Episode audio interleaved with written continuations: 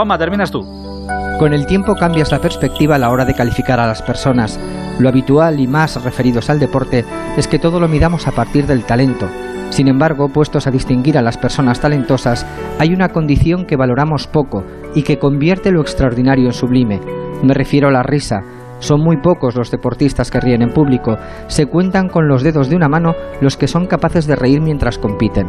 Joaquín es el ejemplo de referencia. Que haya cumplido 40 años y siga al pie del cañón es la perfecta demostración de que la risa rejuvenece. Pero que nadie confunda la diversión con la frivolidad. No se me ocurre mayor acto de inteligencia que disfrutar del talento recibido y también de la buena suerte. El buen humor de Joaquín no es más que una celebración de la vida, un carpe diem pasado por el puerto de Santa María.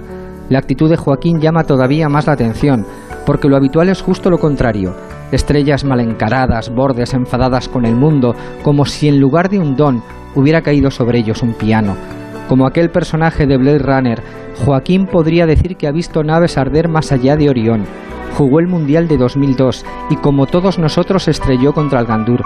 A continuación sobrevivió al ópera, seguramente porque en vez de practicar el rencor, practicó la risa, y por si esto no fuera suficiente, fue participante de la fiesta de Benjamín, el Bustock de los cumpleaños. No es fácil reírse. Luca Doncic lo hace con frecuencia y eso confirma su talento marciano. Muy pocos más se divierten a carcajadas.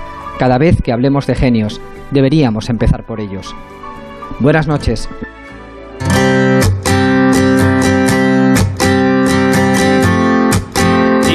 Momentos difíciles que estamos viviendo deberíamos reír más e intentar sufrir un poquito menos. La reflexión de esta noche a la una y cinco de la madrugada, ahora menos en Canarias. Mañana a las once y media aquí estaremos para encender el transistor y hasta entonces la radio de Acero está siempre a vuestro servicio. Un placer. Hasta mañana. Adiós.